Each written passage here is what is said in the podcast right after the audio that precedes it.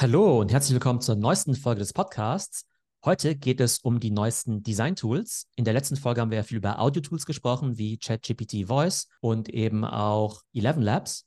Und heute geht es eben um Canva Magic Studio, Adobe Firefly und auch diese lustigen Epic Yearbooks. Und darüber spreche ich wieder mit meiner Schwester Tumai. Hey Tumai. Hey Theo.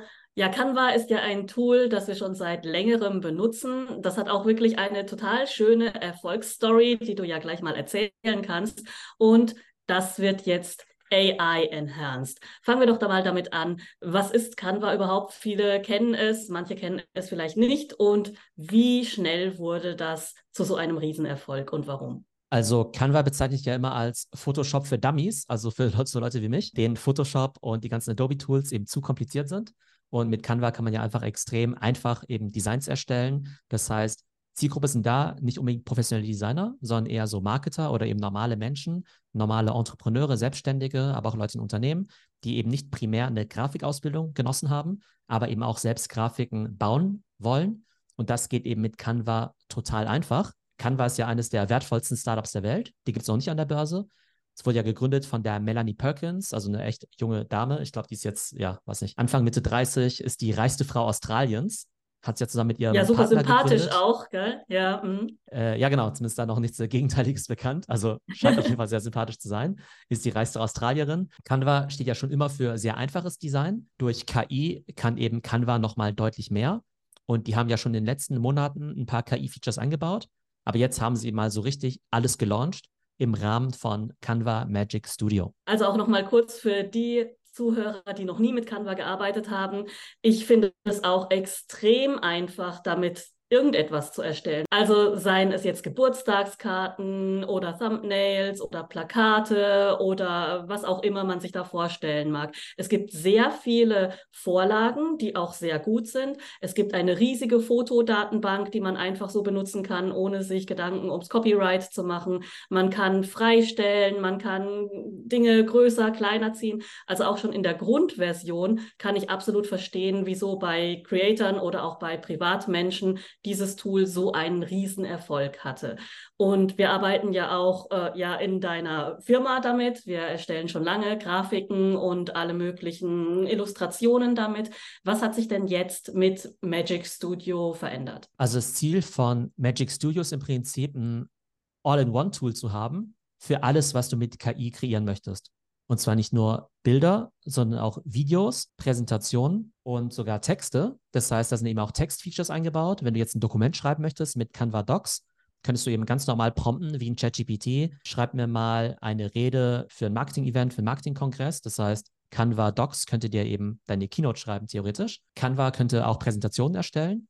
Und das Spannende ist eben, dass du, wenn du auf die Canva-Startseite gehst, da steht dann eben Meet Magic Studio. Dann kannst du da eben da schon einen Prompt eingeben und einfach sagen, Launch einer neuen Klamottenmarke. Und dann werden eben automatisch irgendwie zehn verschiedene Assets erstellt. Also quasi eine Präsentation, ein kurzes Video, ein Instagram-Post, ein Facebook-Post, ein YouTube-Post. Das sind natürlich nur Vorlagen, in die du noch reinarbeiten musst. Aber die Idee ist eben, dass du eben nicht mehr selbst hunderte von Assets erstellen musst, sondern die KI dir schon mal die Hauptarbeit abnimmt. Ja, das ist ja auch echt Wahnsinn, weil hier steht ja auch schon alles Mögliche in den Vorlagen, Instagram Story, Facebook Post, Landscape, Instagram Post, Square und so weiter. Das sind ja alles Sachen, die musste man vorher einfach irgendwie parat haben, welches Format wo gebraucht wird. Ja, also äh, von den Pixelzahlen oder von der Auflösung oder von den Seitenverhältnissen und so weiter. Und das kann man sich hiermit ja komplett sparen. Also das heißt, da macht das Tool einfach alles schon, was vorher ja ein Mensch wissen musste und wo ein Mensch Know-how haben musste. Und selbst wenn du das Know-how schon hast, dann erstellst du vielleicht das erste Design, meinetwegen als Instagram-Post. Aber wenn du es halt irgendeinem anderen Format haben möchtest, dann musst du halt total viel copy-pasten, wieder ein neues Projekt anlegen. Jetzt dabei in 16 zu 9, jetzt irgendwie als YouTube-Banner und dann das ist ganze Ding anpassen. anpassen. Genau. Mhm. Also das dauert echt Ewigkeiten. Also da ist der Gedanke auf jeden Fall ziemlich gut. Ich finde, es funktioniert noch nicht so super. Also wenn du da so einen Prompt eingibst, dann kommen halt irgendwie schon verschiedene Sachen raus. Das sind natürlich immer erste Entwürfe. Ich finde das jetzt noch nicht so mega überzeugend. Aber ich finde, bei den, ich sag mal, Kritikern von KI-Tools, also ich glaube, denen sollte man immer sagen, okay, das ist halt echt noch ziemlich früh alles. Also ihr könnt euch, also alle, wir alle können uns sicher sein, dass es nochmal deutlich besser wird. Was ich aber total cool finde, sind die Features bei der Bildbearbeitung. Also wir haben jetzt gerade ein Bild vor uns von einer Frau, die eben Yoga macht. Und wenn du jetzt eben das Bild anklickst und auf Edit Photo klickst, dann sind da eben jetzt verschiedene Features, zum Beispiel Magic Eraser, Magic Edit oder Magic Grab. Magic Eraser, da kannst du eben einfach Sachen markieren und dann eben einfach entfernen. Dann werden einfach die, ja, die Sachen gelöscht, aber so, dass man es dann eben nicht sieht. Bei Magic Edit kannst du zum Beispiel einfach Sachen markieren, also so ähnlich wie Generative Fill bei Adobe, dass du Sachen markieren kannst und sagen kannst, okay, mach da jetzt mal äh, einen gelben Luftballon hin. Und dann gibt es eben noch ein Feature, was mir sehr gut gefällt. Das ist Magic Grab. Das können wir gleich mal ausprobieren. Jetzt habe ich eben auf Magic Grab geklickt und jetzt kann ich die Frau einfach hin und her bewegen auf dem Bild. Also wow. die wurde nicht mhm. freigestellt in dem Sinne von, der Hintergrund ist jetzt weg, sondern die Person wurde jetzt quasi isoliert. Und wenn ich jetzt irgendwie der Meinung bin, dass ne, ich die irgendwie woanders hin verschieben möchte, kleiner, größer das ist mal richtig cool, ja. Ne? Mega cooles Feature. Und du hast ja gesehen, wie schnell das ging. Ne? Das hat ja noch nicht mal eine Sekunde Total. gedauert. Total. Ja, also das wäre ja früher ein Riesenaufwand gewesen mit irgendwelchen, keine Ahnung, Zauberstab-Tools oder Lasso oder äh, Freistellen oder äh, was weiß ich, was es da alles für Möglichkeiten gibt, diesen Effekt zu erzielen. Und jetzt konnte man das wirklich einfach anklicken, nehmen und ohne großes Delay im Bild herumschieben und auch vergrößern und verkleinern, ohne einen sichtbaren Qualitätsverlust. Also man hatte auch nicht das Problem, dass es dann pixelig wurde oder dass die Ränder irgendwie unsauber waren oder so. Also das ist mal richtig, richtig cool. Und das andere Feature, Magic Eraser, das es ja schon länger gibt. Da kannst du im einfachen Bereich markieren und dann ja, wird das Ganze dann eben gelöscht. Ne? Also der Klassiker, wir haben ein super cooles Urlaubsfoto, aber irgendein lästiger Fotobomber, genau, genau, ja. ist da eben noch im Hintergrund. Und jetzt habe ich ja auch live ja gerade etwas entfernt. Da sind jetzt noch ein paar Spuren eben ja hinterlassen worden. Aber ich glaube, wenn ich das zweite Mal drüber fahre, dann äh, würde ich es eben auch perfekt entfernen können. Also super coole Features. Zum Beispiel kann man dann auch alle unliebsamen Ex-Partner von Urlaubsbildern entfernen mit diesem Feature. Genau, das ist natürlich der Killer-Use-Case. Ja, und jetzt, wo du auch ein bisschen damit arbeitest, wie findest du die Features insgesamt? Also würdest du sagen, das ist jetzt ähm, der Killer für die Adobe-Tools und alle nutzen nur noch das hier? Also das Problem mit diesen All-in-One-Tools ist ja immer, dass jedes der einzelnen Features immer ganz gut ist, aber es ist eben nicht die beste Lösung. Ja? Das heißt, das ist mal so die Abwägung. Benutzt du jetzt eben nur Canva Magic Studio und jedes Feature ist vielleicht nur so 60, 70 Prozent gut? Oder hast du jetzt irgendwie 10 Abos für jeweils 20 Dollar und hast dann meinetwegen noch Midjourney und Adobe und ChatGPT und so weiter und so fort. Ich glaube, wenn du wirklich das beste Ergebnis erzielen möchtest, dann musst du halt irgendwie schon, Stand heute, noch 10 verschiedene Apps abonnieren. Denn die Bilder, die jetzt da auch generiert werden mit Text-to-Image, die sind halt nicht so gut wie DALI 3 oder wie Midjourney. Das Bilder bearbeiten ist halt nicht genauso gut wie jetzt bei Adobe Photoshop zum Beispiel. Und auch die Textfeatures, die werden jetzt ChatGPT nicht ersetzen können. Also ich glaube, es ist halt eine super coole Lösung, wenn man mal bedenkt, dass es halt nur 10 Dollar im Monat kostet für Canva Pro und es da jetzt auch keinen Aufpreis gibt für diese KI-Features. Das ist eben einfach mit drin in der bezahlten Version. Finde ich es eben total genial. Und ich glaube, für viele kleine Selbstständigen, für kleine Firmen, auch für Großunternehmen, die jetzt nicht irgendwie 100 Lizenzen haben wollen, ist es halt wirklich der Traum. Aber ich glaube, wenn du halt immer das beste Ergebnis erzielen möchtest für jeden einzelnen Bereich, dann musst du Stand heute schon noch diese zehn verschiedenen Tools abonnieren. Wie würdest du das denn machen oder vielleicht auch bei dir in der Arbeit? Findest du es besser, ein Tool zu haben, auch damit man eben nicht so viel Komplexität hat, dass man sich nicht in zehn Tools einarbeiten muss, auch wenn du weißt, dass es eben nicht immer das Beste ist? Oder sagst du, nee, ich will eigentlich schon immer das Spezialtool haben? Also ich würde sagen, das, was ich jetzt gesehen habe von Canva, das ist absolut praktikabel, um auf die Schnelle ausreichend guten Content zu machen. Also gerade für Social Media, ähm, jetzt für unseren Bereich Zielgruppe Studierende zum Beispiel, da wäre es wichtiger, dass etwas da ist, wie dass es jetzt super perfekt Hochglanz, äh, keine Ahnung, plakatwürdig ist. Also da würde ich sagen, ist Canva auf jeden Fall absolut ausreichend, um zum Beispiel auch von Praktikanten oder Hiwis oder sogar von motivierten, normalen, nicht grafisch ausgebildeten Mitarbeitenden äh, oder auch von mir jetzt mal benutzt zu werden, um schnell was zu machen. Also die Ergebnisse sind absolut zufriedenstellend, würde ich mal sagen. Also wie siehst du das? Also klare Empfehlung, spielt einfach mal damit rum, dann findet ihr ja raus, ähm, ob das für eure Use Cases eben ausreichend ist. Aber ich würde sagen, von den, was nicht, 10 oder 20 Magic Features, die es jetzt eben gibt, genau, sind eben sowas wie dieses Magic Grab oder das das Freistellen und so weiter funktioniert einfach super. Also ich glaube, Bildbearbeitung ist ganz gut, aber ich würde wahrscheinlich jetzt eben noch nicht die kompletten ja, Dokumente und Präsentationen jetzt nur in Canva erstellen lassen. Ja, oder eine äh, Hochglanz-Werbekampagne oder sowas.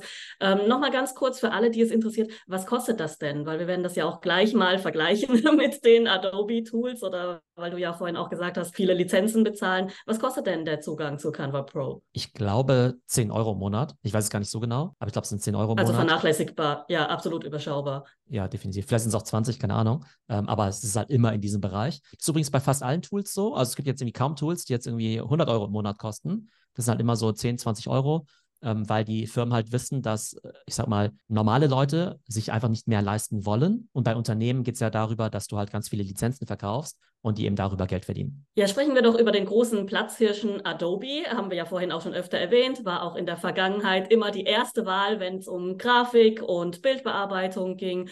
Und da fand jetzt letzte Woche das große Adobe-Event statt, wo viele neue Sachen vorgestellt wurden. Was ist denn da passiert? Also da gab es eben das große Event Adobe Max. Kann man sich so ähnlich vorstellen wie die große Apple Keynote. Das heißt, da werden eben die ganzen Innovationen vorgestellt. Ganz ehrlich, in den letzten paar Jahren habe ich mich nie mit der Adobe Keynote großartig beschäftigt, weil jetzt aus meiner Sicht da jetzt nicht so viel passiert ist, beziehungsweise ich bin jetzt ja kein Designer. Also für Designer wahrscheinlich schon immer mega spannend gewesen, die Adobe Keynotes, aber jetzt eben für Außenstehende vielleicht gar nicht so attraktiv unbedingt. Und jetzt natürlich so, dass Adobe ja auch eine der absoluten treibenden Kräfte ist in diesem KI-Space. Also für normale Office-Worker haben wir natürlich Microsoft mit Copilot. Da schaut natürlich jeder drauf. Und Adobe hat natürlich auch total viel Neues präsentiert. Man muss auch sagen, dass Adobe natürlich auch ja, starken Wettbewerb hat durch Canva. Wir haben ja gerade gesagt, dass Canva eben schon einfacher zu bedienen ist. Es ist eben auch deutlich günstiger. 10 Euro im Monat versus 30, 40, 50 Euro, je nachdem, welche Version jetzt der Adobe Creative Cloud dann eben auch nutzt. Und da hast du ja immer das gewisse Risiko, wenn du in Adobe bist, dass jetzt eben ein neuer Wettbewerber kommt, der entweder besser im Marketing ist, der günstiger ist, der einfacher zu bedienen ist. Und das trifft jetzt erstmal alles auf Canva zu. Aber Adobe hat auf jeden Fall jetzt die Nase vorne, was jetzt eben diese KI-Features angeht. Und das haben sie jetzt eben demonstriert mit ihren neuen Features aus der Firefly-Familie. Denn Firefly ist ja die Familie der KI-Anwendungen und Modelle, die dann eben eingesetzt werden nicht nur bei Adobe Photoshop, sondern auch bei Illustrator oder auch bei Adobe Premiere. Das heißt, da geht es eben nicht nur um das Thema Grafik und Bilder, sondern eben auch Einsatz von KI im Bereich Video-Editing. Und wie kann man sich das vorstellen? Also ich habe es marketingtechnisch noch nicht so ganz verstanden, was Firefly denn jetzt eigentlich ist. Also du hast gerade gesagt, das ist eine ja, Produkt- oder Feature-Familie, die wird einfach oben drauf gesetzt auf alle bestehenden Adobe-Produkte und das heißt dann Firefly oder ist das ein Tool oder wie kann man sich das vorstellen? Also bei Adobe Photoshop gibt es ja dieses Feature Generative Fill, über das wir ja auch schon mal gesprochen haben. Und da geht es ja darum, dass du ja einen Bereich markieren kannst und sagen kannst, okay, da hätte ich jetzt gern eben ein rotes Flugzeug oder dass du sagst, ich möchte diesen Bereich gerne löschen. Das heißt, das Feature heißt Generative Fill, aber das darunter liegende KI-Modell heißt eben Firefly. Das ist halt so ähnlich, wie wenn du sagst, ähm, es gibt ein Sprachmodell, das ist eben GPT-4 ne, von OpenAI. Adobe hat eben auch ein Bildermodell oder ein Designmodell und das nennt sich eben Firefly und das hat dann eben verschiedene Features. Und das heißt, diese Features, die werden jetzt freigeschaltet ähm, für die verschiedenen Adobe-Produkte wie jetzt zum Beispiel Photoshop oder Illustrator und so weiter. Und die ja, sind dann einfach da, so wie Microsoft das plant, für äh, Microsoft äh, 365 oder muss man das dazu kaufen? Da gibt es dann eben verschiedene Modelle. Manche Features, die werden einfach neu dazukommen, für die du eben nichts zahlen musst. Dann wird es wahrscheinlich irgendwelche Upgrade-Pakete geben. Das Spannende bei diesen Demos ist eben, dass die Qualität der Text-to-Image Bilder, also immer besser wird. Also wenn ich zum Beispiel vor einer Woche, also noch vor dem neuen Announcement, jetzt die Bilder verglichen habe, die ich jetzt zum Beispiel bei Adobe generiert habe versus Midjourney, da muss ich eigentlich schon sagen, dass Midjourney meistens die besseren Bilder macht, gerade was eben Menschen angeht. Da sind jetzt eben die neuen Ergebnisse bei Firefly extrem gut. Also da bin ich extrem positiv überrascht. Das heißt, da sieht man eben auch wieder, wie schnell sich eben solche Tools dann eben auch verbessern. Und was es jetzt eben auch gibt, ist die Integration von Generative Fill innerhalb von Adobe Premiere, das heißt auch für Videobearbeitung. Und da haben sie so eine Demo gezeigt von einem Mann im Anzug, der eben da rumläuft und der Mann trägt aber keine Krawatte. Und dann markieren sie im Prinzip einfach mit Generative Fill quasi sein Revers, machen eine Krawatte rein, spielen das Video dann ab und dann sieht man eben, wie der Mann einfach rumläuft mit der Krawatte. Und wenn du es nicht wüsstest, würdest du gar nicht wissen, dass äh, ja diese Krawatte quasi künstlich draufgebaut worden ist.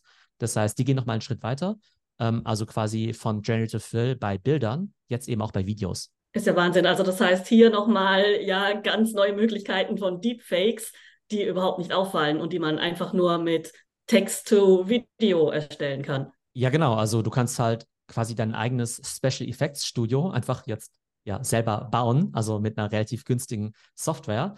Finde ich total krass, wie realistisch das dann eben auch funktioniert. Was man jetzt eben bei Adobe wiederum sieht, ist, dass sie natürlich sehr viele Tools anbieten. Das heißt, die können eben Bilder machen, Vektorgrafiken, natürlich auch Videos. Dann haben sie auch KI-Features für Audio, das heißt für Podcast-Editing, sollten wir vielleicht auch mal benutzen. Und zwar klauen die jetzt auch eines der besten Features von Descript, nämlich dass bei so einem Podcast gleich alles transkribiert wird und man dann eben auch sofort den Text eben sieht von dem Gesprochenen und dementsprechend jetzt eben auch ja nach Füllwörtern eben suchen kann, man die auch rauseditieren kann, man Sprechpausen eben rauseditieren kann. Und das ist halt wieder das Mächtige an Adobe. Wir haben ja vorhin drüber gesprochen, dass Canva ja versucht, so ein All-in-One-Tool zu sein. Adobe macht es vielleicht nochmal auf einer ganz anderen Ebene, vielleicht nochmal ein Stück weit professioneller. Aber da sieht man auf jeden Fall jetzt schon mal den Wettbewerb zwischen Adobe und Canva Canva, dass dann eben beide Parteien jeweils versuchen, möglichst viele Produkte zu launchen und KI einfach in alle Arten von Content, Generierung und Editing-Tools dann eben auch einzubauen. Ja, und hier natürlich dann auch immer die große Preisfrage, was bedeutet das denn jetzt für die bestehenden Berufe des Grafikers, des Videoeditors und so weiter, die momentan mit Adobe-Tools arbeiten. Also ist das jetzt eine Erleichterung für diese Leute, die sowieso schon mit dem Tool arbeiten, oder werden die jetzt arbeitslos? Also immer diese ja, große, äh, ja, provokante Frage. Was meinst du?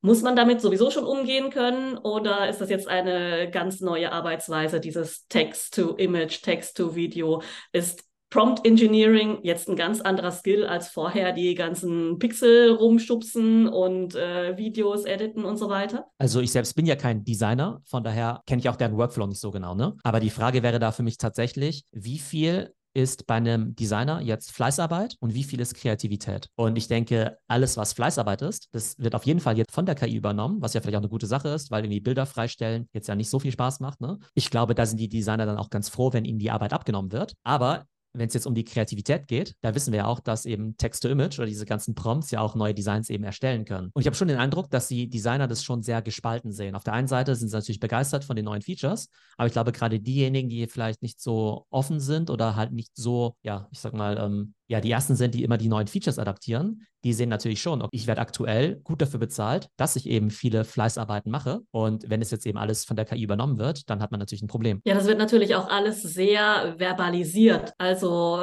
aus äh, Psychologensicht ist es ja so, es gibt ja wirklich verschiedene Arten zu denken und zu handeln und zu arbeiten. Und das war bisher immer ein sehr visueller Aspekt. Aspekt. Also das heißt, die Leute haben vielleicht nicht viel nachgedacht in Wörtern, sondern sie haben einfach gemacht. Sie haben einfach mal rumprobiert und Sachen hin und her geschoben und äh, Dinge entwickelt und gezeichnet vielleicht, ja, oder äh, anderweitig visuell gearbeitet. Und das wird jetzt hier ja extrem wieder auf die verbale Schiene geschoben. Also wenn du alles dann der KI sagst, damit die das macht, dann musst du ja alles verbalisieren können. Und das ist ja tatsächlich so gesehen ein komplett anderer Skill.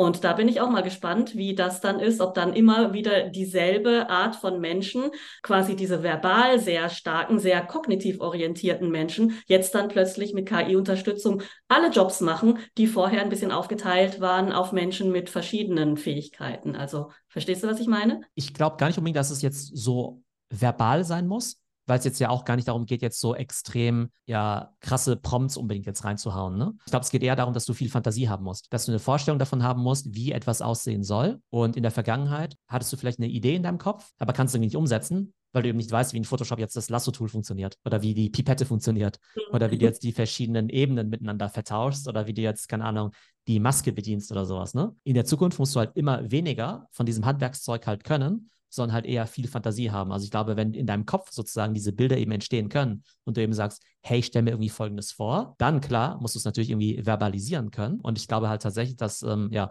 sozusagen eine Vision haben, eine gute Idee haben und das Ganze dann eben mit diesen Tools umsetzen können. Also immer weniger von diesem handwerklichen Skill dann eben erfordert, zumindest wenn es darum geht, eben die ersten Entwürfe zu erstellen. Also auf jeden Fall super spannend und auch einfach viel, viel zugänglicher für jedermann. Ich habe ja eingangs gesagt, dass ich ja früher nur Canva benutzt habe, weil mir eben die Adobe-Tools zu kompliziert waren. Seit ein paar Monaten benutze ich aber auch Adobe, weil es viel einfacher geworden geworden ist und weil die Features auch extrem gut sind. Ne, das heißt, die Profi-Features sind bei Adobe auf jeden Fall aktuell noch deutlich besser als bei Canva und auch nochmal viel einfacher zu bedienen als in der Vergangenheit. Ja, und dann hast du hier ja noch ein äh, total lustiges Tool mitgebracht. Und zwar ist das wieder ein Tool, so ähnlich wie Lensa, das es letztes Jahr gab, mit dem man mit KI Bilder von sich selbst generieren kann in verschiedenen Ausführungen. Und in diesem Fall sind es Bilder, die so ein bisschen aussehen, als wären sie aus der Zeit gefallen. Die sehen aus, als wären sie so aus den 90ern, so Jahrbuchmäßig. Und ja, erzähl doch mal, was ist das für ein Tool und wie bist du darauf gestoßen? Also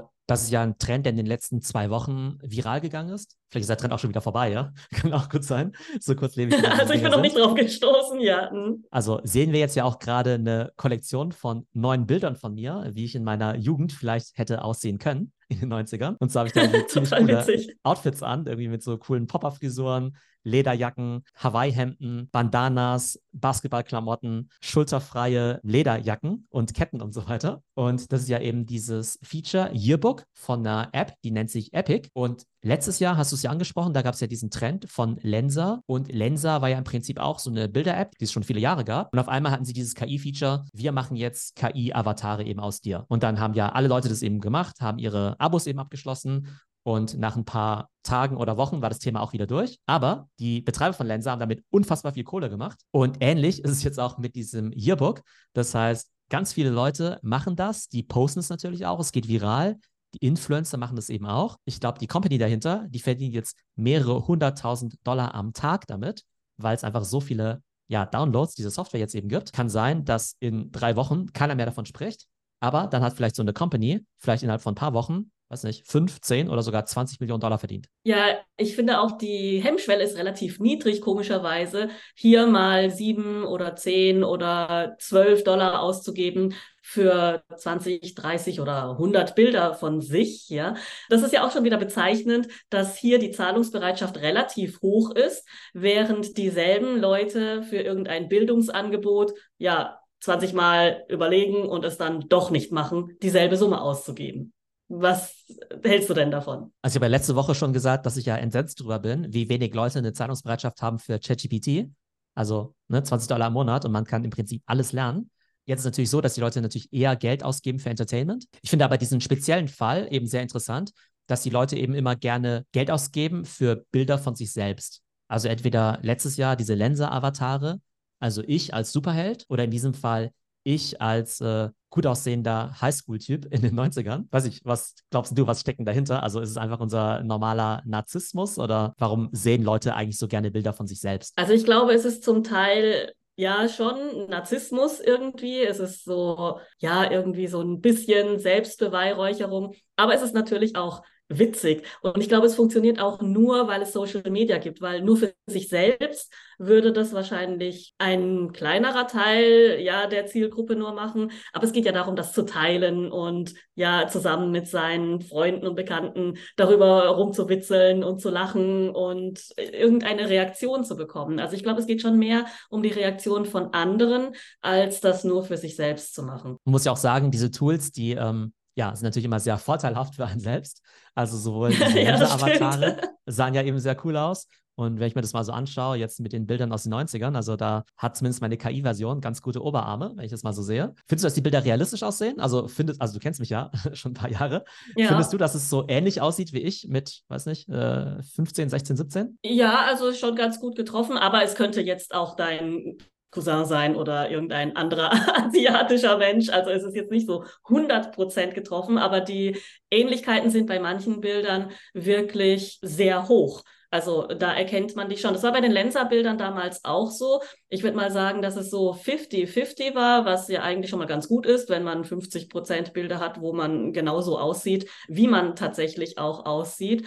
Und es sind natürlich, wie du schon gesagt hast, sehr vorteilhafte Bilder und es sind einfach auch Fotografenbilder. Also das sind ja einfach Bilder, die hat man damals nicht von sich gemacht. Ja, da hat man vielleicht ein, zwei Bilder als der Schulfotograf da war, aber der normale Mensch ist ja jetzt nicht ins Fotostudio gegangen und hat irgendwie coole Bilder von sich geschossen. Also das ist vielleicht auch noch so ein Aspekt, dass man hier Bilder von sich bekommt, die man damals oder die man normalerweise auch nur in einem Fotostudio bekommen würde. Oder man hätte jemanden gehabt, der wirklich diese äh, coolen Schnappschüsse von einem macht. Und das hat man ja im Normalfall auch nicht. Also ich glaube, der nächste Schritt sind auf jeden Fall die eigenen digitalen Avatare. Die werden ja auf jeden Fall kommen. Ne? Also da können wir die Uhr danach stellen, dass jeder von uns eben eine digitale Abbildung von sich selbst haben wird. Dann wahrscheinlich mit äh, sehr starken Oberarmen, wenig Falten, sehr gutem Haaransatz und sehr weißen Zähnen wahrscheinlich. Ja? Das wird auf jeden Fall als nächstes kommen. Ja, spannend, glaube ich, einfach immer, wie schnell sich eben diese viralen Trends dann eben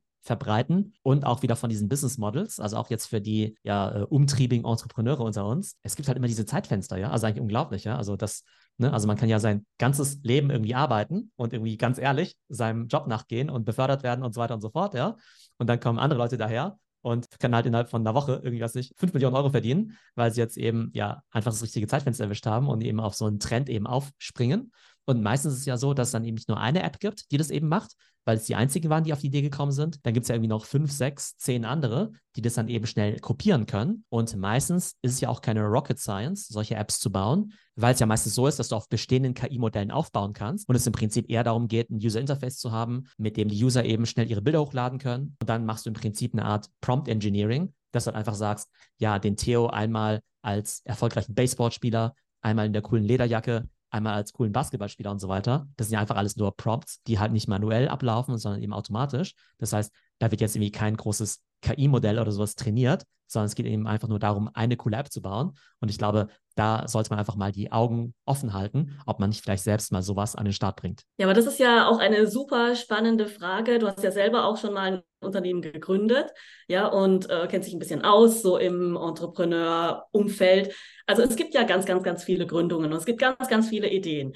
Und wie viel Prozent dieser Ideen schaffen es denn tatsächlich? Und ja, bei wie vielen dieser erfolgreichen Stories liegt es tatsächlich an der Uniqueness des Produktes? Oder ist es einfach nur Zufall, dass irgendein Promi zufällig genau diese App unter zehn Apps, die genau dasselbe machen, irgendwie ausprobiert und promotet hat oder man ist genau an diesen Influencer zufällig herangetreten. Also wie entsteht denn so ein Trend und wie planbar ist denn so ein Erfolg? Naja, also es ist ja schon ein Unterschied, ob du jetzt Zalando bist und jetzt ein Unternehmen aufbauen willst mit, weiß nicht, 20.000 Mitarbeitern und äh, 100 Logistikzentren oder sowas. Oder ob du sagst, naja, ich mache jetzt halt mal schnell diese virale App. Aber klar, auch die Leute, die diese viralen Apps bauen, die brauchen natürlich irgendwie schon Entwickler, die halt sowas schnell umsetzen können. Und dann geht es natürlich ganz viel um Marketing. Ne? Also letztendlich steckt ja technisch nicht viel dahinter. Du brauchst halt Reichweite.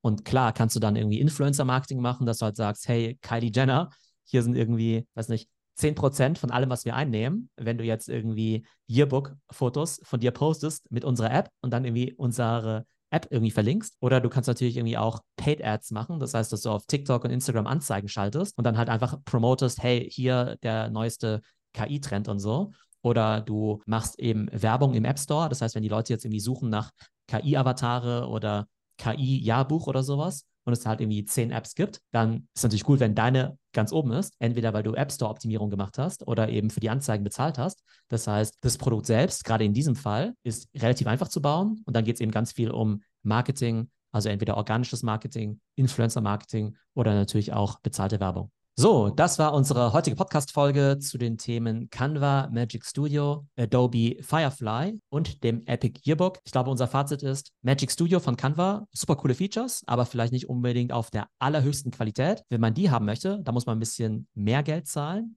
und kann sich dann eben diese Profi-Features bei der Adobe Creative Cloud dann eben holen. Und wenn man einfach mal nur witzige Bilder haben möchte für 8 Euro von sich selbst, dann kann man eben Epic Yearbook mal benutzen ganz nettes Feature und ich glaube, da muss man auch tatsächlich nur einmal diese 8 Euro zahlen und muss nicht noch irgendein Abo abschließen. Von daher glaube ich ein ganz ja, netter Joke und auch da wieder finde ich einfach ganz spannend, wie schnell sich solche Trends dann eben auch verbreiten, welche Geschäftsmodelle dahinter stecken und wie man das Ganze eben auch marketingseitig aufziehen kann. Ich freue mich schon auf die nächste Folge. Bis bald, Theo. Tschüss. Ciao.